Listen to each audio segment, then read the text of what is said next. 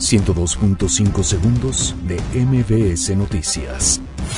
La Secretaría de Hacienda y Crédito Público confía en que recompra de bonos del nuevo Aeropuerto Internacional de México sea un éxito. La Junta de Gobierno señala como atentado la eliminación del Instituto Nacional para la Evaluación de la Educación. El Sindicato Nacional de Trabajadores de la Educación avala la propuesta educativa de Andrés Manuel López Obrador. Este sábado, San Lázaro recibirá el paquete económico 2019. El gobierno de la capital prevé derrama de más de 8 mil millones de pesos por temporada invernal. La Secretaría de Gobernación asegura que la crisis migrante fue resuelta en cinco días. El Tribunal Electoral del Poder Judicial de la Federación reconoce que existe violencia política. Enfrentamiento en Sonora deja dos muertos y tres heridos. El presidente de Venezuela, Nicolás Maduro, asegura que Estados Unidos planea asesinarlo. Milton Caraglio, delantero del Cruz Azul, asegura sentirse confiado para tirar un penal si se presenta en la final de la Liga MX.